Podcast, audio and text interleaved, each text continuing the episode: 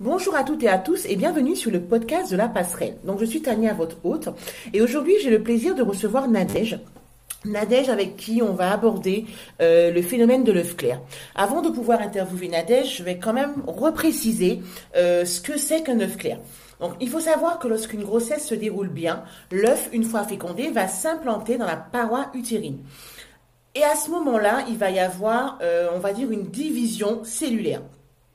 C'est dans cet œuf que va se créer donc une enveloppe dans laquelle l'embryon se forme. Mais il arrive que parfois l'embryon ne se forme pas, et là on parle euh, d'œuf clair ou alors d'œuf blanc. L'œuf est composé donc euh, de sa membrane, du placenta, mais qui ne contient pas d'embryon. Donc bien évidemment, c'est une pathologie qui intervient uniquement au premier trimestre de grossesse. Pour un, petit, peu aller plus loin, euh, une femme qui débute une grossesse avec un œuf clair connaît bien évidemment pratiquement tous les symptômes de la grossesse. On constate une absence de règles, donc avec une aménorrhée. Certaines femmes peuvent avoir des tiraillements dans le bas-ventre ou même parfois des nausées. Ce qui est trompeur pour certaines femmes, c'est qu'à la différence d'une grossesse, en fait, on va dire arrêtée, le taux d'hormones va augmenter mais ne va pas doubler. Alors, aujourd'hui avec moi, je reçois donc euh, Nadège. Nadège qui va nous parler de son expérience par rapport à l'œuf clair. Euh, on partira, j'ai envie de dire, de son désir de grossesse jusqu'à l'annonce de l'œuf clair et un petit peu ce qui s'est passé, on va ce qui va se passer après et comment surtout elle appréhende ou pas sa prochaine grossesse. Bonjour Nadège, comment vas-tu? Bonjour Tania, je vais bien, je te remercie. Alors merci beaucoup d'avoir accepté euh, mon invitation sur le podcast. C'est vraiment un plaisir voilà, de partager un petit peu euh, ben, ton histoire. Euh, voilà, on va essayer de lever encore une fois un tabou parce que je pense que c'est important que ben, des femmes, des hommes, des futures familles ben, soient au courant de ce phénomène et puissent ben, en parler librement sans qu'il y ait de gêne et sans qu'il y ait un quelconque tabou. D'accord? D'accord. Ben, merci à toi de me permettre de témoigner. Mais avec grand plaisir. Alors, est-ce que tu peux nous dire de qui est constituée ta tribu et dans quelle région tu te, tu te situes, Nadège? Alors moi je vis euh, en Champagne-Ardenne et donc euh, je vis avec, euh, avec mon compagnon et qui a lui déjà un petit garçon de 6 ans. D'accord, ok. Alors, par rapport à, au déni, par rapport pardon à l'œuf clair, est-ce que c'était, alors je, je, pose la question, une grossesse qui était désirée ou une grossesse surprise, Nadège? C'était une, euh, une, grossesse désirée euh, lorsque, au moment où j'avais appris la grossesse, euh, ça faisait à peu près six mois que j'avais arrêté la pilule. D'accord, ok, d'accord. Alors comment ça s'est passé ben, entre le moment j'ai envie de dire où ben euh, t'as as vu les fameux traits sur le sur le je perds mon mot sur le test et puis voilà justement l'annonce. Est-ce que tu peux nous retracer un petit peu ben ce qui s'est passé, par quoi vous êtes passé, vos émotions, voilà, un, petit peu de tout. Vas-y. Donc, euh, donc moi, le, ce qui m'a amené à faire un test de grossesse, c'est donc euh, un retard de règles qui m'a un peu mis la puce à l'oreille, mhm. et puis quelques symptômes, euh, symptômes de, de, de grossesse. Euh, donc euh, j'ai fait ce fameux test, je l'ai fait deux fois, donc bien positif. j'ai donc fait l'annonce au papa juste après. On était on était super contents parce que voilà, comme j'ai dit, c'était une grossesse une grossesse désirée, donc on l'attendait, donc on était contents. Le lendemain, euh, la fameuse prise de sang pour euh, pour évaluer le taux de bêta HCG. Mhm. Bon, bah, il y avait un taux, hein, euh, voilà. Et avec avec mon médecin traitant, par rapport à mes à la date de mes dernières règles, on avait évalué que j'étais à 4 semaines aménorrhée de grossesse. D'accord, ok. Enfin, 4 semaines aménorrhée. Voilà. Donc euh, ensuite j'ai donc euh, pris euh, rendez-vous chez la sage-femme mm. pour pour prévoir l'écho de datation, la fameuse première écho. Mm-hmm. Donc ce rendez-vous devait se tenir à peu près 3-4 semaines après. Donc quand on, est arrivé en tout cas au, rendez-vous, j'étais donc à 8 semaines aménorrhée. Et, et donc le jour du rendez-vous, bon bah voilà ce fameux jour est arrivé et mhm. puis euh, directement à l'écho, euh, la sage-femme euh, a tout de suite posé des mots en fait sur sur l'éventualité, enfin qu'il y a un souci en me disant que ma poche était était un peu petite, qu'elle était plus petite de deux semaines que ce qu'elle aurait dû être. D'accord. Et, ensuite, elle nous l'a dit, elle dit mais je vois rien, il y a rien, je vois rien dans cette poche, il y a rien à l'intérieur. Mhm. Donc on, a été un peu un peu surpris et puis donc elle nous dit tout de suite, bah, je pense qu'il s'agit d'un œuf clair. Euh, donc elle nous explique euh, de quoi il s'agit. Moi, j'en avais entendu parler, je savais à peu près de quoi il s'agissait. Mhm. Euh, mon compagnon, lui, non, il n'en avait jamais entendu parler, donc il était, il était encore plus déboustolé, on va dire. C'est vrai qu'on avait pensé un peu à toutes les éventualités, mais, mais pas à ça, finalement. C'était pas imaginé qu'il n'y avait rien, finalement, dans cette poche. Donc, directement, il nous parle de, de la suite, qui pourrait être, en fait, celle d'une interruption si jamais clair est, confirmé, Mhm. elle nous explique que euh, qu'on va quand même faire deux prises de sang à 48 heures d'intervalle pour vérifier le taux. Et puis sinon, euh, si clair est confirmé, il faudra prendre un rendez-vous à l'hôpital pour envisager euh, bah, pour envisager une interruption. Donc on ressort euh, du cabinet euh, bah, totalement déboussolé. Hein. On venait de se prendre une claque. Euh, moi, j'avoue un peu, je m'effondre un peu tout de Mhm. même. Enfin, voilà, c'est euh, c'est euh, c'est triste en fait comme nouvelle. Donc, je prends directement rendez-vous pour euh, pour une prise de sang, enfin pour la première. Donc j'ai les résultats quelques heures après. Ça nous parle pas vraiment parce que bah, on ne sait pas euh, à quoi s'en tenir, quel taux je devrais avoir. Mhm. Euh, c'est vrai qu'il a beaucoup augmenté en 3-4 semaines, c'est certain. Ouais. Mais est-ce qu'il est bon ou non, on ne sait pas. Donc 48 heures après, je fais la, la seconde prise de sang. Et euh, donc la sage-femme nous avait bien expliqué que normalement le taux est censé doubler en 48 heures. Oui. Euh, elle nous explique qu'il peut être amené à augmenter, euh, à augmenter, euh, à augmenter, mais pas forcément à doubler. Mais c'est normal en fait, même dans le cadre d'un œuf clair, il augmente, mais il se stabilise à un moment donné pour redescendre finalement. Et donc, euh, bon, je vois que mon taux a augmenté en 48 heures, mais c'est vrai qu'il n'a pas doublé. Donc euh, j'appelle directement la sage-femme pour avoir euh, sa, conclusion et euh, bon elle passe pas par quatre chemins, elle me dit directement non Nadège c'est pas euh, le taux est pas bon. Elle dit le taux est pas bon, pour moi ça confirme l'œuf clair. Euh, je lui dis mais est-ce qu'on est sûr? Parce que moi je me dis mais il augmente quand même donc pourquoi il augmente? C'est du coup on a du mal à comprendre un peu. Et euh, elle, donc elle, elle m'explique euh, et puis euh, je lui dis mais est-ce qu'on peut pas attendre tout de même une semaine, on ne sait jamais. Moi, dans l'espoir qu'un embryon, un embryon puisse, euh, puisse se créer dans, dans cette poche. Elle me dit, on peut attendre une semaine si, si, si tu veux, on peut attendre une semaine, mais il n'y a, pas- y a pas de risque en soi. Pour moi, il n'y avait pas de risque euh, à attendre. Elle me dit, euh, c'est c'est- voilà, c'est un choix personnel. Sinon, euh, sinon c'est un rendez-vous à l'hôpital, quoi, directement. D'accord. Je lui ai dit que j'allais j'allais en discuter avec mon, mon compagnon et puis euh, et puis finalement euh, on décide de, de prendre rendez-vous à l'hôpital. On se dit que bon, ça sert à rien de se donner de, de, de faux espoirs Oui. durant une semaine. On se dit euh, autant autant prendre rendez-vous tout de suite. Euh, c'est malheureux, mais euh, voilà, on veut on veut pouvoir euh, passer, Passer à autre chose. quoi. Ouais. Et, et donc, euh, on prend rendez-vous, on a rendez-vous dès le lendemain à l'hôpital. Euh, donc, à l'hôpital, euh, au gynéco, on réexplique toute l'histoire et, euh, et euh, il me refait une écho. Donc, il prend bien le temps de, de, de bien tout regarder. Moi, je vois bien à l'écran déjà qu'il bon, y, a, y, a, y a rien de nouveau dans cette poche. Oui. Euh, mais il me dit, à la fin de l'écho, il nous dit euh, écoutez, moi je préfère attendre. Il me dit je préfère attendre deux semaines avant d'envisager une interruption. Il nous parle de possibilité de, de retard d'ovulation. Mhm. Il nous explique ça, que ça peut être un retard d'ovulation et que en effet ma poche est, est petite par rapport à, à- à la norme, on va dire, à ce qu'elle aurait dû être. Ouais. Il me dit qu'elle est, pe- elle est petite, donc ça donne pas la possibilité de, de, de confirmer qu'il y a rien ou non à l'intérieur. c'est voilà. Donc euh, il me dit c'est peut-être un retard d'ovulation tout simplement. Euh, donc je préfère attendre deux semaines avant d'envisager l'interruption parce que voilà, il préfère être prudent. Être prudent, d'accord. Ouais.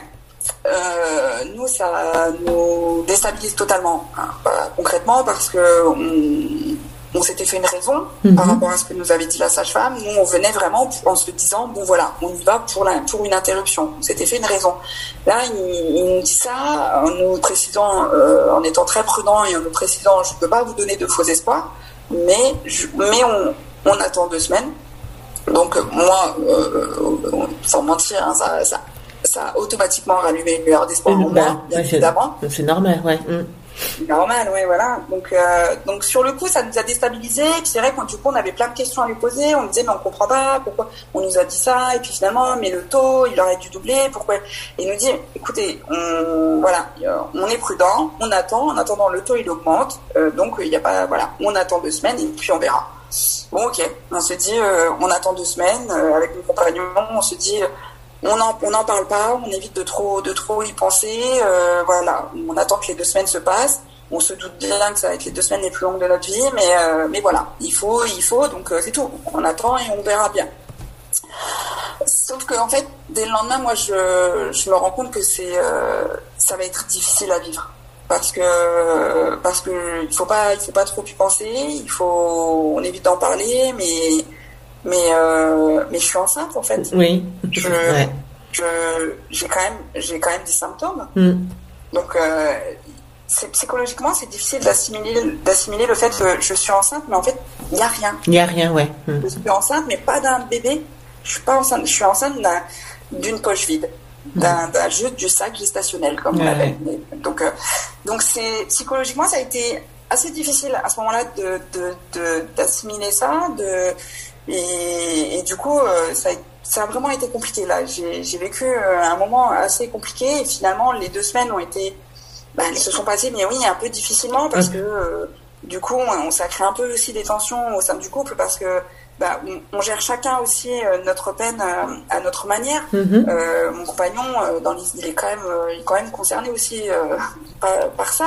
Il aussi, hein, il, il, il, avait, il a espéré cette grossesse, il s'attendait pas à cette nouvelle, donc il a aussi cette déception, cette tristesse, et puis ce, ce, ce laps de temps de deux semaines où on ne sait pas quoi penser. Est-ce qu'on faut espoir ou pas, ou est-ce qu'il faut y croire ou ne pas y croire Lui, il était plutôt partant pour ne pas y croire D'accord. Euh, ah oui. Et puis, à voir s'il fallait, il aurait une bonne surprise au moment du, du, du, rendez-vous de contrôle. Mais lui, il préférait se dire, bon, il n'y a rien. Il préférait, il préférait, penser au pire. Voilà, en fait. En se disant, comme ça, si c'est le pire, au moins, j'étais préparé à ça. Ouais, d'accord. Ah oui, ok, d'accord, ouais.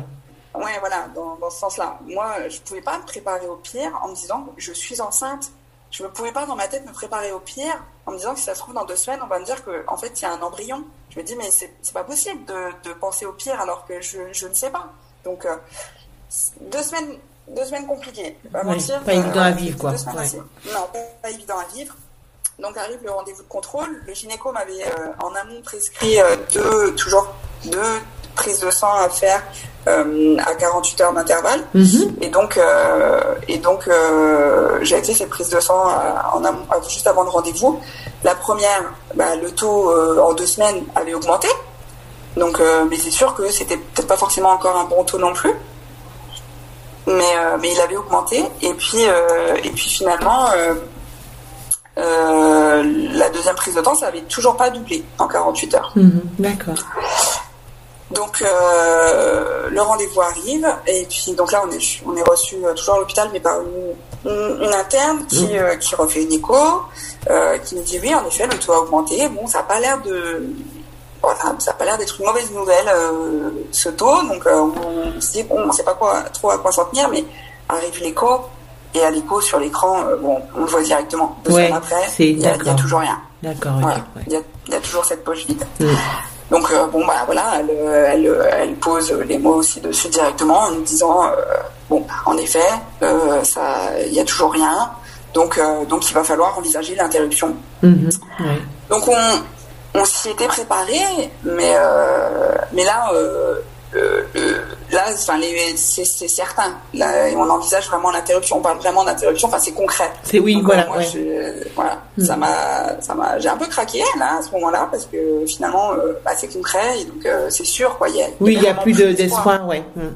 Mm, ouais. Donc, euh, je lui dis par contre que je veux le faire euh, dès que possible. Mhm. Je veux pouvoir faire cette, cette, interruption le plus rapidement possible. Elle me dit bon, je vais voir. Elle me dit parce qu'il faut que vous donc on, procédait par une, euh, une, interruption par médicament. Oui, d'accord. Oui.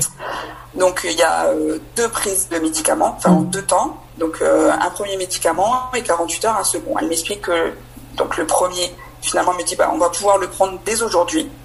Donc, euh, elle me fait prendre ce premier médicament qui prépare le, col à l'expulsion, en mmh. fait. Et euh, elle me dit le second dans 48 heures, euh, sous surveillance, donc en fait, une hospitalisation pour la journée, pour, pour surveiller du coup l'expulsion. Mmh, d'accord. Donc ok. euh, donc c'est bien, on est content que, enfin, voilà, on est pris en charge très rapidement, les choses se font euh, rapidement parce qu'on veut pouvoir passer à autre chose, euh, pour ne pas s'attacher finalement à cette poche vide, ah, on a envie de s'y attacher, ouais, voilà. Mm. Donc parce qu'on même on s'y est attaché, enfin, durant les trois semaines avant avant l'écho de datation chez la sage-femme, on s'était imaginé une vie avec un bébé. Hein. On a vécu trois semaines avant de savoir qu'il s'agissait d'un œuf clair trois semaines, à, on va pas se mentir, on sait qu'on doit pas se projeter, c'est le premier trimestre. oui, mais c'est normal qu'on se projette, quoi. Bah oui. Ouais, bien évidemment. Donc mm. on a quand même, ça a été une, quand même une grosse exception parce que bah, on s'était imaginé, on mm-hmm. s'était un peu préparé, on avait commencé à faire des plans en disant, oh, ah, comme n'importe quel couple. Bah, oui. Mm. Donc la déception, la tristesse, elle est là malgré tout. Et, euh, et donc, euh, donc je prends ce fameux premier médicament et puis 48 heures euh, après, je me rends à l'hôpital je me rends euh, à la maternité, je me rends euh, devant les salles de naissance. En fait, c'est là la, la, particularité qui est un peu, c'est un peu l'ombre du tableau, euh, on va dire, parce que vraiment c'est dommage, c'est que la prise en charge, elle se fait comme comme comme une femme enceinte qui vient pour accoucher, par ouais, exemple. Voilà, comme une naissance normale, ouais. Hmm. C'est ça qui est délicat. Bon, je peux je peux comprendre que voilà, c'est le, même service, hein, euh, la thématique reste dans le même service, mais bon, c'est ça, peut être un peu traumatisant.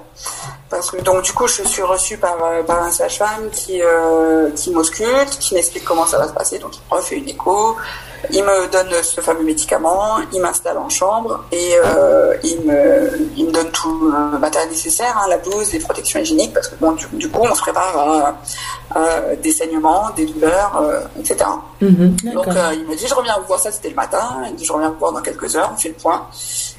fin de matinée, j'ai commencé à avoir de légers saignements pas particulièrement de douleur. Oui. Et euh, donc euh, pendant midi, il repasse, on fait le point et je lui dis bon, j'avais toujours que de très légers saignements. Puis voilà, il me dit on va refaire une écho pour vérifier où ça en est. Bon, il me dit ok et puis euh, je vais vous donner un, encore un autre médicament pour pour accélérer l'expulsion. Bon, finalement l'après-midi se passe et, et, toujours pas plus de saignements, pas de douleur particulière. Voilà, on s'était un peu renseigné hein, sur sur comment se passait une interruption. Euh, et c'est vrai que euh, j'avais beaucoup lu que euh, on avait des, des, douleurs qui étaient euh, assimilées à des, à des contractions. Donc c'était un peu un peu effrayant. j'étais j'étais peinée de, de, me dire que j'allais ressentir des contractions, mais pour une interruption, ça me fait.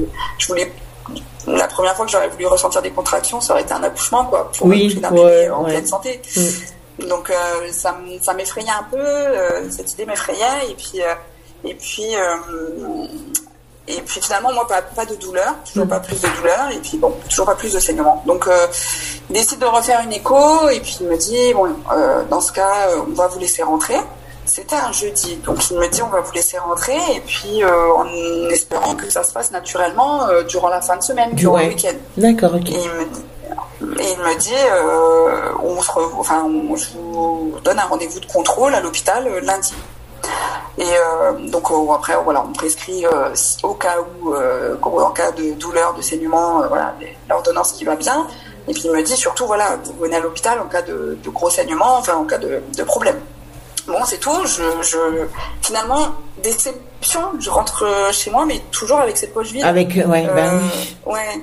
Et déception parce que bah, ça faisait juste déjà deux, enfin, deux semaines en fait que finalement je vivais avec et, et, euh, enfin là, il fallait, il fallait qu'elle, euh, qu'elle, qu'elle sorte de notre vie, on va dire. Il était temps que nous, on voulait tourner la page. Et c'est du coup, on, on se dit, voilà, on peut toujours pas tourner la page. Donc euh, les jours passent, la fin de semaine passe, et puis toujours pas plus de saignement, toujours pas plus de douleur, pas particulièrement. Mm-hmm. euh, donc arrive le dimanche et je comprends que ben, euh, finalement l'expulsion naturellement ne se fait pas. Donc ça m'inquiète aussi un peu. Euh, je, me dis pourquoi, euh, voilà. je me dis pourquoi il faut que ce soit aussi difficile alors que que voilà. Et finalement en plus il y a, y a, pas d'embryon, c'est dommage. mais bon. Donc le lundi arrive le rendez-vous de contrôle où je me doute bien qu'il va falloir que je passe par un curetage. Euh, mais bon, moi j'arrive au rendez-vous seul en plus, mon compagnon travaille et puis l'interne m'ausculte, euh, re-écho, etc. Et puis euh, toujours, ben, évidemment, hein, l'expulsion ne, ne, ne s'est pas faite. L'œuf enfin, était toujours là. Il est toujours là, oui.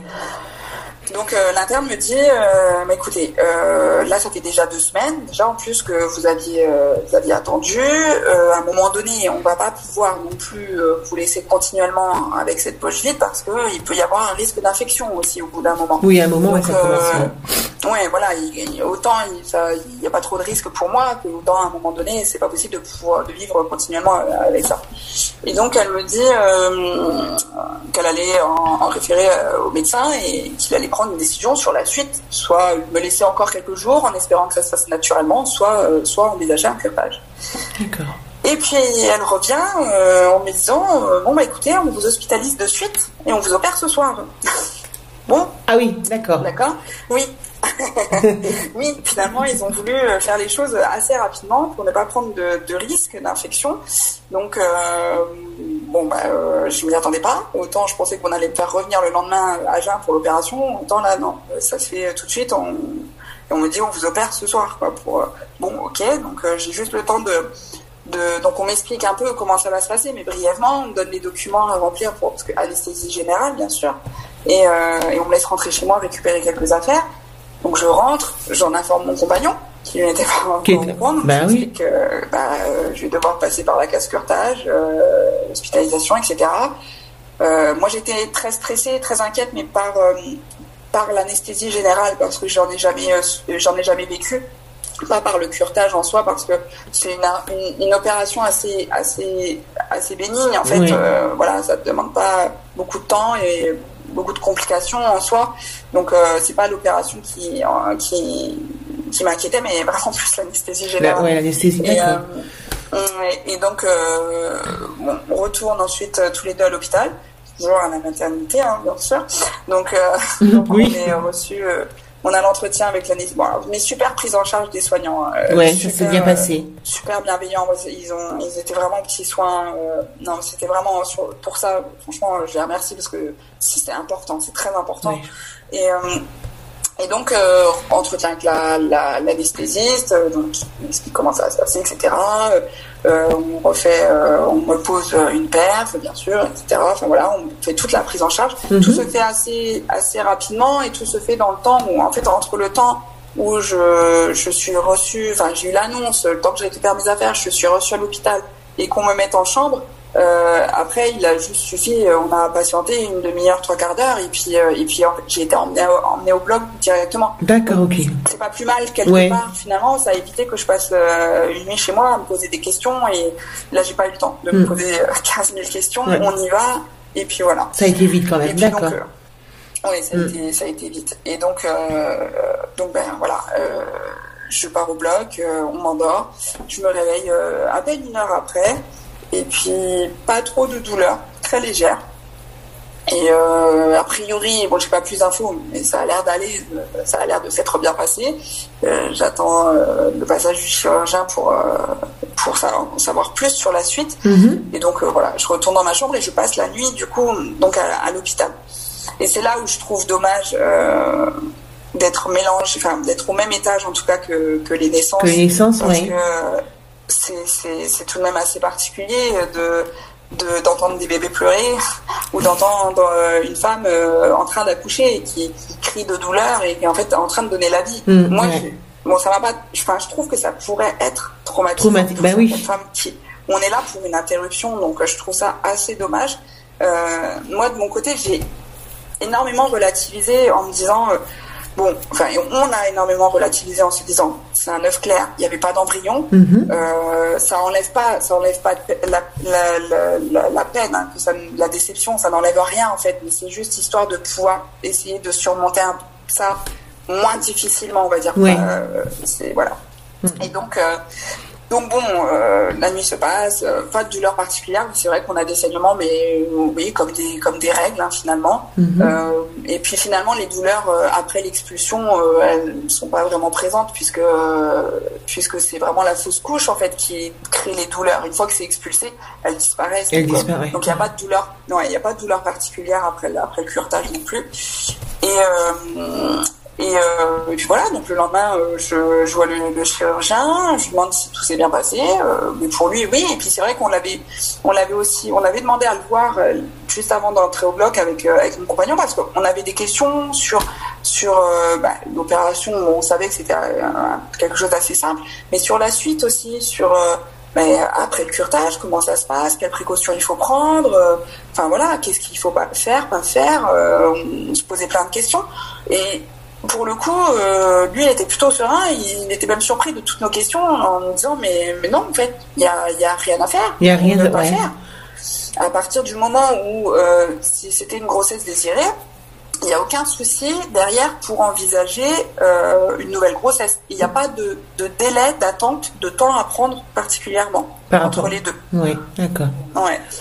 Et donc, euh, bon, ok, on était un peu, on était surpris, mais bon, euh, bah, tant mieux. Après, il nous explique que c'est selon le, le, choix, le besoin de chacun. S'il y a des personnes qui préfèrent prendre du temps, se, se donner du temps Mhm. pour passer à autre chose, et dans ces cas-là, on peut envisager de prendre une contraception pour, voilà, attendre un ou deux mois avant de, de, de réessayer d'avoir un enfant. Voilà. En fait, ça, voilà. oui, pardon, ça, je veux dire, à ce moment-là, c'est, c'est plus le couple qui va décider de faire une pause, mais médicalement, euh, il n'y a aucune incidence de, je vais dire, de, de recommencer dans la foulée. Oui, bah, Mm. d'après mon chirurgien. D'après ton chirurgien, ouais. Non, il n'y a aucune. euh, C'est pour ça que nous on pensait qu'il faut attendre euh, une semaine, deux Mhm. semaines, un mois avant de. Et il me dit non. Après, c'est juste, il faudra euh, attendre que le cycle se remette, euh, se remette euh, en route Mhm. pour après pouvoir calculer la période d'ovulation, etc. Mais mais il n'y a aucun délai d'attente avant de avant de retenter. Voilà, D'accord. Ok, d'accord. tout simplement. Mm. Donc. euh, Et donc euh, ensuite, euh, je suis donc euh, ressortie de l'hôpital euh, dès le lendemain, Mhm. après que le chirurgien m'ait confirmé que tout le que le curetage s'est bien passé. Et, et puis voilà, soulagée finalement de du fait que voilà enfin cette poche vide n'est plus n'est plus en moi, elle est enfin partie.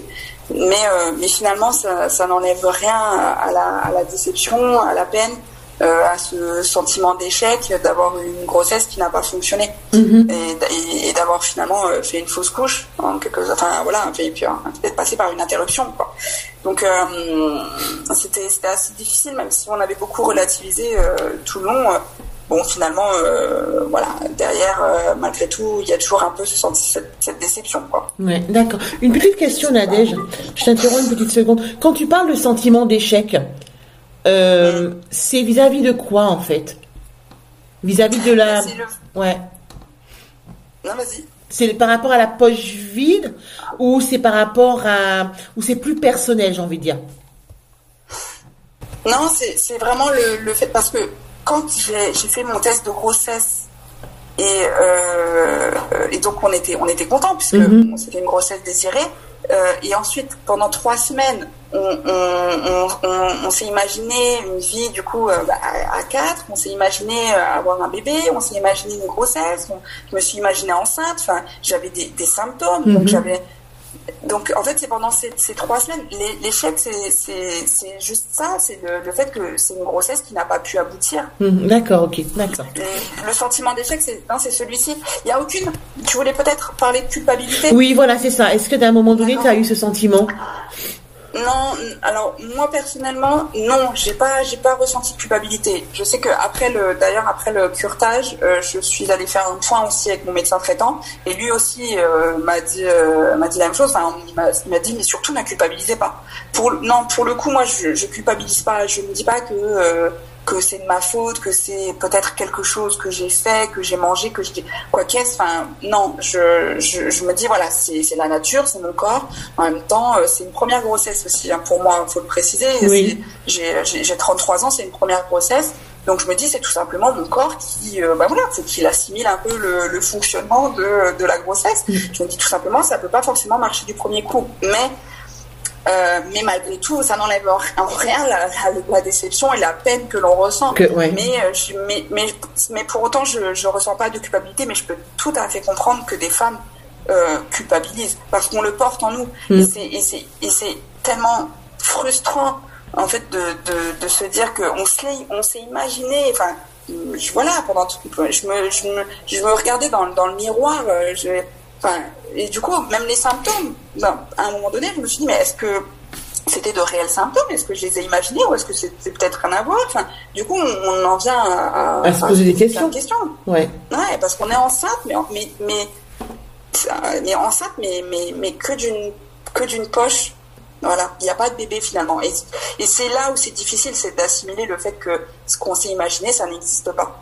Oui, je comprends, d'accord. Et vis-à-vis de ton mari, est-ce qu'à un moment donné aussi, il y a eu un sentiment de, de culpabilité ou pas, donc pas du tout non plus?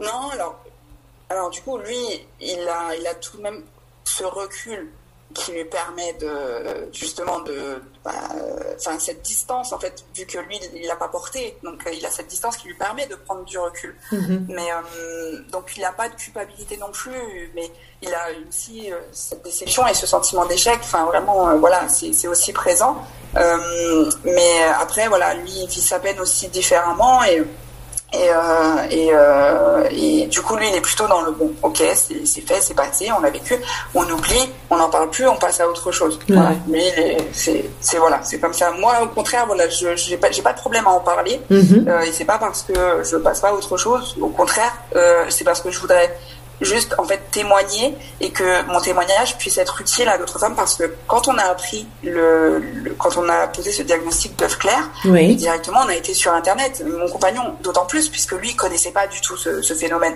Donc il allait sur internet et pour essayer de comprendre pour trouver des témoignages il me disait ah, mais il y a des femmes qui euh, qui l'ont vécu et derrière elles ont eu des enfants parce que il faut savoir que oui l'œuf clair derrière ça n'entraîne aucune complication pour euh, pour avoir un enfant. Donc euh, donc ça nous a aussi soulagé. ouais, rassuré, ouais. Mm. Mais euh, ouais, rassuré plutôt. Mais euh, mais c'est vrai que les témoignages sur l'œuf clair, on en trouve peu. Enfin, je trouve qu'on en trouve peu. Donc du coup, mm. ouais, des témoignages sur les, les fausses couches, il y en a beaucoup. Mais du coup, on n'arrive pas à se retrouver dans ces témoignages parce que c'est différent. C'est vraiment une c'est différent. Donc euh, c'est pour ça que je me suis dit, bah, si moi je peux apporter, euh, apporter un peu, euh, un peu d'aide à des femmes qui vivraient la même, la même situation, mhm. ben voilà, je, je, le fais. Oui, non, non, mais je, je, je, comprends. Mais je te rejoins sur, sur aussi ce que tu as dit par rapport au, au peu de témoignages qu'on trouve sur le clair. Je pense mm. que, ben, comme voilà c'est malheureusement encore un sujet encore plus tabou que la fausse couche, donc on n'en parle pas. Et puis comme on nous a aussi un peu conditionné à se dire, euh, le premier trimestre, tout peut arriver, euh, il peut ne pas, voilà, ça peut ne pas fonctionner, il faut pas en parler. Vous êtes enceinte, mais c'est un secret, faut faire comme si de rien n'était.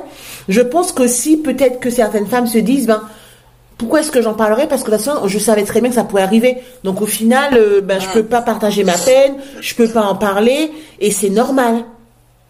Mais, mais ça, c'est culpabilisant et frustrant, en fait, je mm. trouve. Parce que, du coup, euh, parce que c'est le premier trimestre et parce que, du coup, on est censé être au courant que ça peut arriver, limite, on, on, pas qu'on devrait pas se plaindre, mais euh, mais on le sait, donc euh, ça devrait minimiser les choses. Pas du tout en fait. Et, et c'est c'est après oui, c'est sûr qu'on sait que le premier trimestre faut pas trop en parler parce que c'est vrai que c'est plus difficile euh, du coup de se dire que euh, par exemple moi de mon expérience, euh, on n'en avait pas particulièrement parlé, mais euh, j'avais des amis qui s'en étaient doutés. Mm J'avais refusé une coupe de champagne, qui n'arrive jamais. et donc, euh, et donc elles avaient compris, et puis elles savaient qu'on avait le désir de faire un enfant. Mm. Donc elles avaient compris. mais finalement, alors ça a été d'un, ça a été une aide parce que lorsque le diagnostic de l'œuf clair a été posé, mhm. ben, j'ai pu me confier à elle, j'ai pu en parler. Mais voilà. Voilà, parce que alors même si on est, on est un couple, on vit ensemble, etc. Mais on a besoin quand même de, de, de soutien extérieur et d'avoir chacun son soutien mhm. en plus. Et donc euh, même si on, voilà, ça nous a, c'est vrai que ça nous a, ça nous a soulé, ça a vraiment apporté quelque chose à notre couple euh, cette, épreuve. Mhm. Mais malgré tout, on a tout quand même notre, chacun notre propre façon de, de de, gérer notre peine. Et donc, du coup, c'est important d'avoir chacun peut-être ce soutien extérieur, en tout cas pour, pour nous. Et donc, ça a été utile finalement qu'il y ait des gens qui soient au courant, même si on l'avait pas annoncé, euh, on n'avait pas annoncé cette grossesse. Et quelque part, c'est pas plus mal parce que, par exemple, vu qu'on a eu ces deux semaines de, de voilà de, de, de, balance de, ouais, de transition un peu ouais. Mmh, ouais. Ouais, du coup, euh, c'est vrai que ça aurait été difficile euh, de recevoir euh, des messages des proches qui, si on n'avait pas parlé de l'œuf clair, qui nous auraient dit, bah alors la grossesse, ça se passe bien, attendez, mm. enfin, ça aurait été compliqué. Et par exemple, ça a été le cas. J'ai reçu une, euh, comme j'ai reçu une remarque de d'une proche, en fait, d'une personne proche, Mhm. euh, mais qui n'était pas du tout au courant de cette grossesse et qui, me- qui nous a juste, voilà, à l'occasion, euh, fait, euh, fait, euh, fait cette remarque euh, que tout le monde fait un jour dans sa vie à quelqu'un, en nous disant, ah bah, euh, quand est-ce que vous, vous faites un petit frère ou une petite sœur, du coup, par rapport au fils de mon compagnon, quand est-ce que vous faites un petit frère ou une petite sœur? Et on était en pleine tourmente. Donc euh, non, c'est pas. C'est.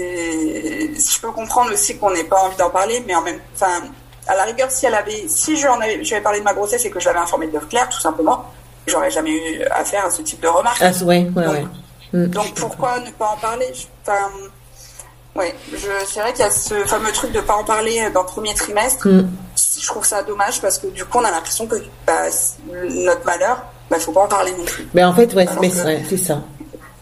Mais alors que moi, comme j'en parle librement de, de, mon interruption, euh, j'ai même appris euh, en, en parlant que des que des, des proches, des femmes de mon entourage, euh, ont fait des fausses couches parce que j'ai parlé de mon expérience. Du coup, elles ont parlé de la leur.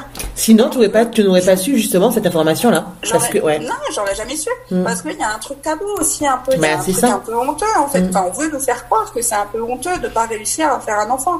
Alors que pas du tout. Hein. C'est, c'est, c'est la nature et ça arrive euh, à des, à des millions de femmes. Mm. Et il y a, et plus qu'on ne le croit. Et, et, et mais derrière, il y en a, il y en a, il y en a tellement aussi qui ont réussi à avoir des enfants. Donc ça, ne- ça, ça n'a, il n'y a aucun rapport avec le fait de ne pas réussir. Mais, mais parce qu'on est une femme et qu'on est censé savoir, savoir et pouvoir procréer. Et donc, du coup, bah, une fausse couche, euh, ouais, faut pas trop en parler, quoi. Et, Ouais. sur- et l'œuf clair aussi, j'ai l'impression qu'il faut pas trop en parler parce que finalement, c'est un œuf clair, donc il n'y avait pas d'embryon. Euh, Il y a une, une illégitimité un peu, euh, enfin, c'est, voilà, c'est particulier. Mais, bon, mais, mais oui, il y a, de toute façon, la fausse couche, il y a un gros tabou sur ça. Et moi, je trouve ça dommage que les femmes ne puissent pas en parler librement à qui elles veulent, quand elles veulent. Après, je peux comprendre que ce soit très difficile pour certaines, mais moi, là où je trouve ça dommage, c'est que bah, il y a des femmes qui portent ce poids euh, de, de, de- le poids de cette fausse couche, mais pendant des années. qui- Ben c'est ça, ouais. Mm. C'est qu'après, justement, après même des grossesses, elles peuvent justement encore avoir ce poids et un peu cette épée Damoclès parce qu'en fait, qui vient un peu gâcher leur maternité. Parce qu'il y a eu une fausse couche, il y a eu un œuf clair, il y a quelque chose de tabou qui fait qu'aujourd'hui, ça vient un peu gâcher et elles sont pas épanouies dans la maternité par rapport à ça. Parce que c'est tabou, parce qu'il faut pas en parler, parce qu'il faut être forte en toutes circonstances. À un moment donné, non, c'est pas possible. On a besoin de se confier, de se libérer et puis aussi d'être soutenu. Enfin, j'ai envie de dire, c'est normal. C'est humain, tout simplement. Ouais, puis juste Mm. d'avoir le, le choix en fait, juste euh, si on a envie d'en parler, qu'on puisse en parler. Mais voilà, c'est ça. Sans être, sans être, sans être jugé. Mm. Et puis, euh, et puis aussi pour informer, informer les gens. Euh, je trouve ça intéressant. Enfin, moi personnellement, c'est mon avis. Euh, J'aime bien savoir toutes les, avoir connaître toutes les hypothèses, toutes les éventualités. Mm. C'est pas parce que euh, je me, je, je, je m'inter- enfin, je, je me dis que oui, une grossesse peut mal se passer, que la mienne va mal se passer, mais je préfère au moins tout savoir que, que bah, euh, découvrir euh, ça le moment venu. Oui, Comme c'est mon ça. compagnon, finalement, où je pense que lui, il est tombé encore plus dénu que moi parce qu'il il connaissait pas du tout ce phénomène. Moi, je le connaissais un petit peu, Ouais. mais, mais je l'aurais découvert comme ça à, à, à l'écho. Enfin, je, je je- là, j'étais déjà tombée de, de six étages, mais j'en serais, je serais tombée de, de, de- du double, quoi. Mm. Donc, euh, c'est aussi juste pour, euh, pour que on informer, informer, euh, informer, tout Ouais. simplement. Mais en fait, c'est ça. C'est. Mais comme tu dis, c'est le savoir. Le savoir, ça permet pas d'éviter, mais au moins de pouvoir comprendre et de pouvoir te dire, ok, cette possibilité existe. Si je la traverse, et je la rencontre, ben ok, c'est normal. Il n'y a pas de souci à mon niveau, c'est comme ça. Et puis, euh, ben, je, je sais quoi en faire en fait. C'est juste se dire, comme tu dis, ne pas tomber de très haut et se dire, ok, ben c'est arrivé. Mais je suis pas la seule à qui ça arrive. Euh, on peut en parler ou ne pas en parler, s'entraider ou pas, peu importe. Mais c'est une question de choix. Et là, aujourd'hui, j'ai l'impression qu'avec les maternités, mais on nous enlève un peu ce choix en fait. On a, on doit rentrer dans des cases, dans des, dans vraiment dans des carcans, et on nous enlève ce choix de se dire j'en parle, j'en parle pas, je choisis celui, ce choix-là ou pas un autre. Et en fait, on a l'impression qu'on est même plus euh, libre de nos choix et de ce qu'on a envie de faire et de dire. Mais on n'est pas, on n'est pas libre de nos choix parce qu'on n'a pas, on n'a pas toutes les informations en main, en fait. C'est ça le problème. Ben oui, mais parce qu'il y a trop de tabous. On, on nous dit pas tout. Ouais, Mm. voilà. Comme il y a trop de tabous et qu'on ne dit pas tout, on n'a pas toutes les informations. On peut pas faire notre choix euh, comme il faut sans avoir euh, vraiment eu toutes les informations. C'est c'est ça qui est dommage. C'est comme euh, voilà tous les tabous on va dire euh, postpartum. Euh, enfin voilà on a on a toujours on nous a toujours dit oui l'accouchement c'est le plus beau jour de de, de, de, la vie d'une maman. Ok mais il fallait toujours surtout pas parler des, de l'épisiotomie des mauvais côtés etc. Bah, oui, mais non, c'est pas possible. Bah, mais c'est ça. On a le droit, on a le droit à l'information en fait, et de savoir comment ça se passe parce que c'est nous qui vivons, c'est notre corps, donc on a quand même le droit de savoir de comment ça se passe. Après, chaque expérience est propre, bien évidemment, comme chaque fausse couche. Chaque expérience de fausse couche est propre à chacune. Mm. C'est pas parce qu'il y a, y, a, y, a des, y a des réussites qui sont beaucoup plus malheureux que d'autres, de, femmes qui ont enchaîné les fausses couches. C'est pas pour autant que qu'on va qu'on va découvrir ça ou lire ça qu'il va nous arriver la même chose. Mm. Mais c'est bien de savoir que c'est possible, que ça peut arriver, parce qu'il faut s'y préparer finalement. Mais c'est préparer aussi à la suite. Mm. C'est ça en fait. Faut, ça permet pas d'anticiper, mais de se préparer à vivre le moment et se préparer à la suite. Et ça, je pense que dans l'esprit d'une femme, ça change tout. De savoir qu'il y a des choses qui existent, que ok, d'accord, euh, ben j'ai pas le choix, mais que je sais que ça existe. Mais on a quand même une sorte de pouvoir qu'aujourd'hui on n'a plus. Moi, je constate que ce soit en grossesse ou en postpartum, ben les femmes, elles sont plus maîtres de leur euh, de leur maternité, elles n'ont plus le choix, elles n'ont plus ce pouvoir de se dire, ok, ce qui m'arrive, euh, ben on m'en a parlé, donc j'en fais ce que je veux, mais je sais que ça existe et je peux prendre une décision. Aujourd'hui, en fait, je subis. Tout est hyper médicalisé, ce qui fait qu'aujourd'hui, ben en fait, une grossesse c'est comme euh, comme si on était à l'usine, qu'en fait, on devient un numéro et puis voilà, on y va. On n'est plus, on n'a plus une grossesse ou une maternité en conscience. C'est vraiment très mécanique, très structuré et il y a même, j'ai envie de dire, il y a parfois même plus de magie, quoi. Donc, euh, je trouve ça dommage. On parle quand même de la naissance. C'est quand même la plus belle chose. Enfin c'est pas anodin quoi. C'est quand même pas anodin. Comme tu dis, alors, alors que toutes les grossesses sont, et les accouchements sont différents. Ben oui. On, peut pas les, enfin voilà, c'est pas, pas comme tu dis à la, chaîne. Ben non, c'est ça. Mais parfois on a l'impression que c'est un peu à la chaîne. C'est voilà, on a un numéro et puis voilà, au suivant. Ben non, c'est pas du tout ça quoi. Mm. Puis ouais. humain dans tout ça. Ben oui, c'est ça. on oublie qu'on est voilà, on oublie qu'on est humain. Je pense que ouais, on a on a perdu un peu cette part d'humanité où on oublie que voilà, on a des êtres humains en face de nous, on a besoin justement de, enfin de, reprendre cette part d'humanité qu'on a, enfin, qu'on a perdue, mais qui revient. Je vois quand même avec les courants que ça revient un peu, mais il faut se battre, quoi. Alors que je me dis, on ne devrait pas se battre pour quelque chose comme ça. C'est, c'est juste normal. Mais bon. Écoute ça. Alors, euh, qu'est-ce qu'on n'a pas dit, Nadège? On est arrivé au moment où euh... On a parlé, par exemple, du fait que il euh, n'y a pas de suivi particulier. Ah oui, ouais. Comment ça s'est passé pour toi? Une fois que tu as vu le gynéco qui t'a dit OK, ça dépend de vous. Ça a été quoi la suite entre guillemets euh, ouais après? Bah, Après en fait euh, pour sortir de l'hôpital, il m'a fait une écho pour vérification et puis et puis du coup moi je, je pensais avoir une écho de contrôle peut-être dans un mois ou quoi et non pas du tout. Il n'y a aucun contrôle particulier et, euh, et, pas de suivi psychologique. En tout mm. cas, on mm. m'en a pas prescrit, on va dire, on m'a pas, euh, m'a pas proposé de suivi psychologique. Et alors, euh, je trouve ça, euh, je trouve ça, je trouve ça très dommage. Après, donc j'imagine que c'est à chacune de se prendre en charge derrière, mais mais parfois, je trouve ça dommage que, enfin, c'est pas qu'il faut être, qu'il soit imposé, mais mais mais fortement conseillé ou mm. qu'il soit au moins proposé. au moins proposé parce que parfois on ne fera pas de nous-mêmes en fait euh, et, il peut être utile. Et, il est utile. Il, est, il est utile derrière ce suivi psychologique. Enfin, c'est quand même un, traumatisme donc euh, donc il est utile. Moi par exemple je je, je alors je vais pas mentir. Je me dis que je, je, me suis dis, je le vis bien. Euh, finalement, là maintenant, on est à trois semaines, je crois, plus de trois semaines là du curtage, hein, mm-hmm. à l'heure où on se parle. Donc, euh, je l'ai, je l'ai plutôt bien vécu. Moi, là, vraiment, ce que j'ai mal vécu, c'est l'annonce, la déception, la peine, etc. Bon, ok, je le, je le porte en moi. Hein, je, euh, malgré tout, euh, ça fait partie de, de, de, de, notre vécu. Ça fait partie de moi. Je, je le porte, en, je le porte, je le porte, je la porte cette, cette fausse couche. je le sais. Mais ça n'empêche pas que, voilà, il y a, y a le porter et puis réussir à passer à autre chose, et mm-hmm. puis et le porter à vie sans pouvoir passer à autre chose. Mais mais, euh, mais finalement, je me disais, voilà, je le vis plutôt bien, ok, on, on, passe à autre chose, on va retenter l'expérience, et, etc. La vie continue. Et euh, j'avoue que j'ai une, euh, j'ai une amie qui a accouché euh, la semaine dernière. Donc j'étais mais super contente pour elle. Euh, puis parce que voilà, ils ont aussi galéré à pouvoir avoir cet enfant. Donc on est, on est, on est ultra content pour eux. J'ai été ravie. j'ai vu les photos, c'est génial. Je suis super contente. Et puis en fait, deux trois jours après, du coup, ben je me suis imaginé, enfin, la réalité est un peu apparue où ben, ils ont, ils vont avoir un quotidien avec cet enfant et puis en fait, euh, je les ai, je les ai enviés et mhm. ça m'a ramené moi mon expérience. Et je t'avoue que là, ça m'a, j'ai eu un petit, une petite baisse de morale. Oui, mais parce que c'est très frais aussi. Ça ben oui, deux semaines après mon curtage. Mm. Donc là, euh, je t'avoue que je, je me sens pas de pouvoir rendre visite tout de suite à mon ami pour voir son bébé et prendre son bébé dans ses bras, dans mes bras, mm. parce que c'est tôt. Je peux comprendre. Et là, il faut du temps aussi pour pouvoir. Euh, il faut se laisser du temps, ouais. Hein, ouais. Il faut du temps aux gens, bien sûr qu'il faut mm. du temps pour s'en remettre, plus à certaines que d'autres, bien évidemment. Mais ça n'empêche pas qu'à un moment donné, il faut aussi passer à autre chose, même si on le sait que ça fait partie de nous, de notre vécu.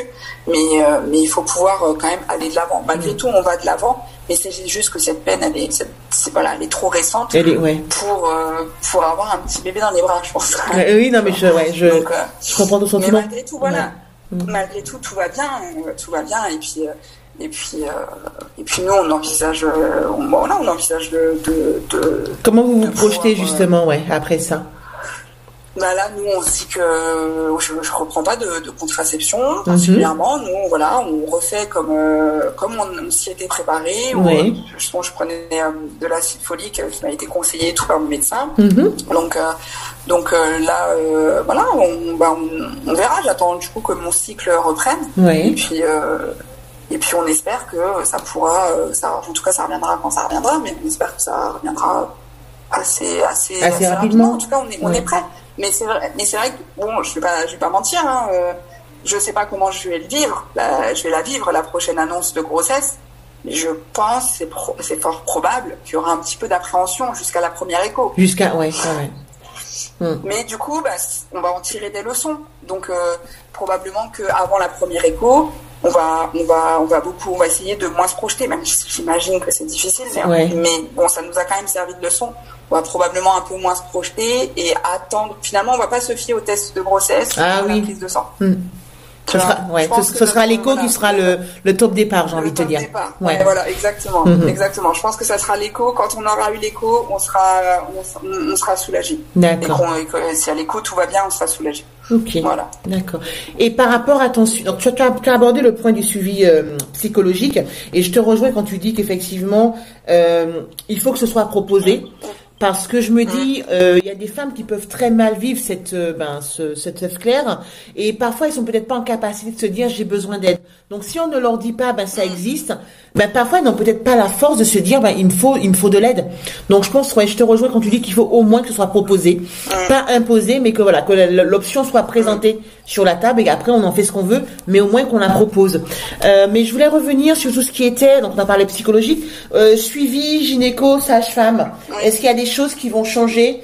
Tu vas fonctionner autrement?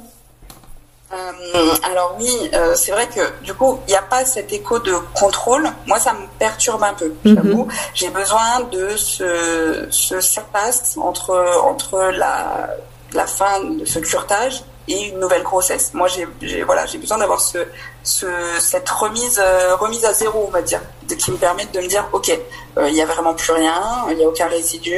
Ça nous permettra, je pense aussi, voilà, de vraiment de repartir vraiment totalement sur un renouveau.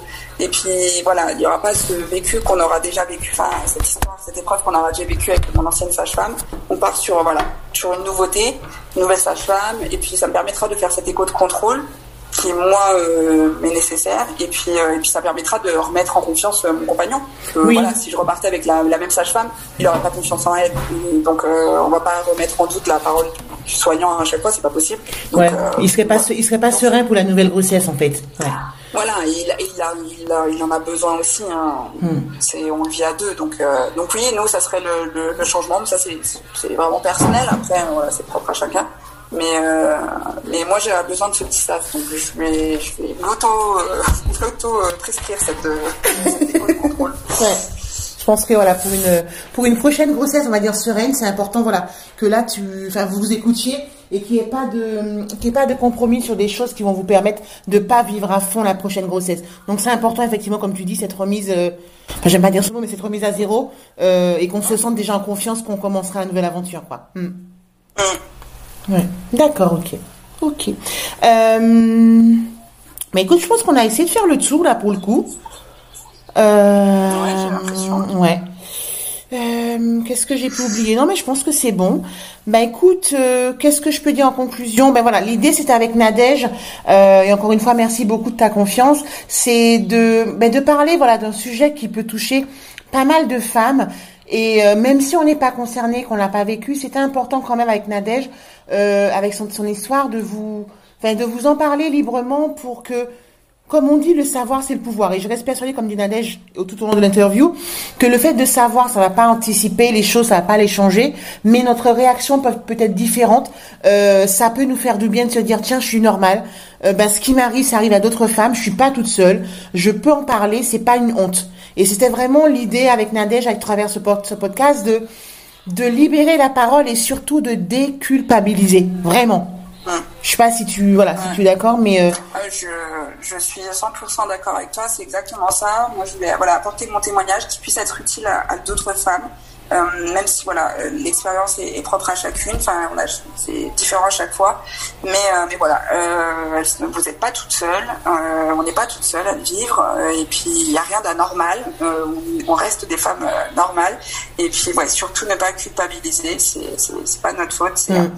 c'est la vie, c'est la nature, c'est comme ça, il faut en tirer des leçons faut se dire qu'il y a toujours des leçons à tirer, même des, des, des épreuves négatives. Mm. Et puis, il faut surtout aller de l'avant et, euh, et prendre le temps qu'il faut. Et puis, le suivi psychologique si nécessaire. Enfin, ouais. il faut, faut, faut pas hésiter. Faut pas hésiter à demander de l'aide si besoin. Faut mm. pas hésiter même à, je veux dire, à craquer. Enfin, c'est normal de craquer. C'est, sain, c'est humain. Euh, mais l'important, c'est surtout de, de rebondir, de, voilà, de, de, d'aller de l'avant quand même de mais s'il si faut passer par là on peut craquer un coup mais voilà c'est surtout euh, faut rester positif et puis hein.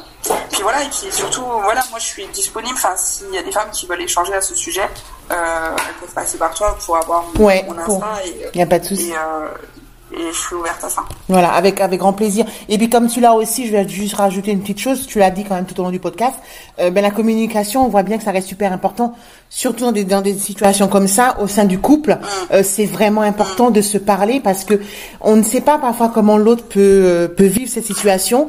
On a chacun et chacune nos propres vécus, notre propre euh, comment dire, ré, notre propre réaction. Donc c'est important justement là de vraiment que le mot communication prenne tout son sens parce que voilà, ça peut, et je, je vais le dire, et ça peut ressouder un couple, comme toi tu l'as dit, ou ça peut peut-être faire autre chose. Donc c'est important de voilà, de lever le tabou aussi au niveau du couple et vraiment de communiquer, communiquer et communiquer. Ouais, t'as totalement raison. Mmh. Ok, d'accord. Bon, mais je te, je te remercie beaucoup, en tout cas Nadège, pour ce beau moment qu'on a passé ensemble. Euh, donc voilà, j'espère que ça va parler à certains d'entre vous, qu'en tout cas ça va permettre à d'autres de d'être peut-être plus sereines, de d'oser parler si elles en ont besoin ou si elles en ont envie. Si encore une fois, c'est vraiment une question d'envie. Euh, soyez, voilà, soyez, j'ai envie de dire, actrice et active dans votre maternité et euh, vous avez toujours le choix. C'est vraiment ça le mot de la fin. On a toujours le choix de faire ou de pas faire, de dire et de demander de l'aide. C'est pas une honte, au contraire, c'est une force. Donc vraiment, euh, n'hésitez surtout pas. Merci beaucoup, Tania. Merci à toi, belle soirée. Puis je te dis à bientôt, Nadège. À bientôt, Tania. Merci, au revoir.